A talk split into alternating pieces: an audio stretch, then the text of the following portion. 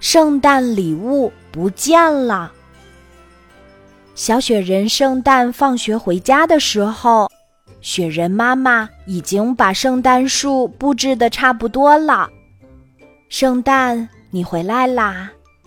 雪人妈妈指了指圣诞树下的一堆礼物，那些都是你的。哇哦，能在圣诞节过生日，真是太开心啦！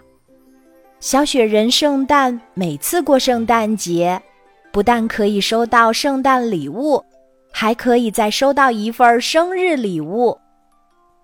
哎呀，礼物们都快要堆成小山啦，真让人羡慕呀！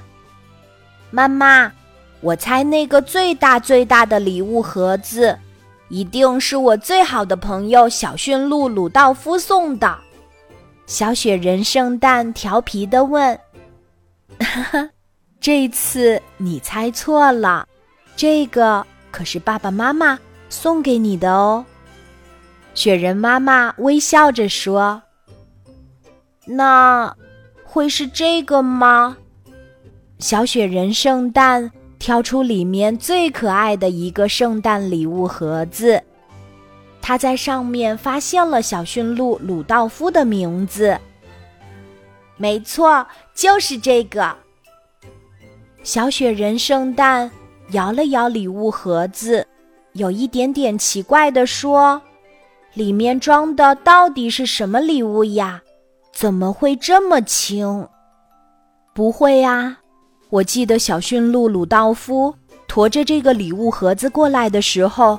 累得大汗淋漓，妈妈说：“小雪人圣诞好奇的拆开圣诞礼物盒，发现里面除了一张圣诞卡片，什么都没有。啊，只有一张卡片！小雪人圣诞失望的打开圣诞卡片，亲爱的小雪人圣诞，我在雪地里。”制作了一个和你很像的迷你小雪人，希望你喜欢我亲手制作的礼物。笨手笨脚的小驯鹿鲁道夫。哦，我知道了。